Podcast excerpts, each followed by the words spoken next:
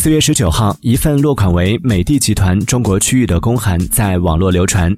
公函上称，美的系全品类即日起全面撤出国美济南分部，撤回全体国美济南分部美的集团派驻导购，暂停全品类向国美济南分部发货。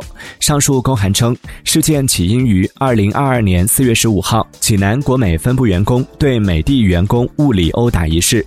国美济南方面一位工作人员表示，目前正在沟通，具体结果还未出来，没法对外发声。美的方面则表示暂无回应。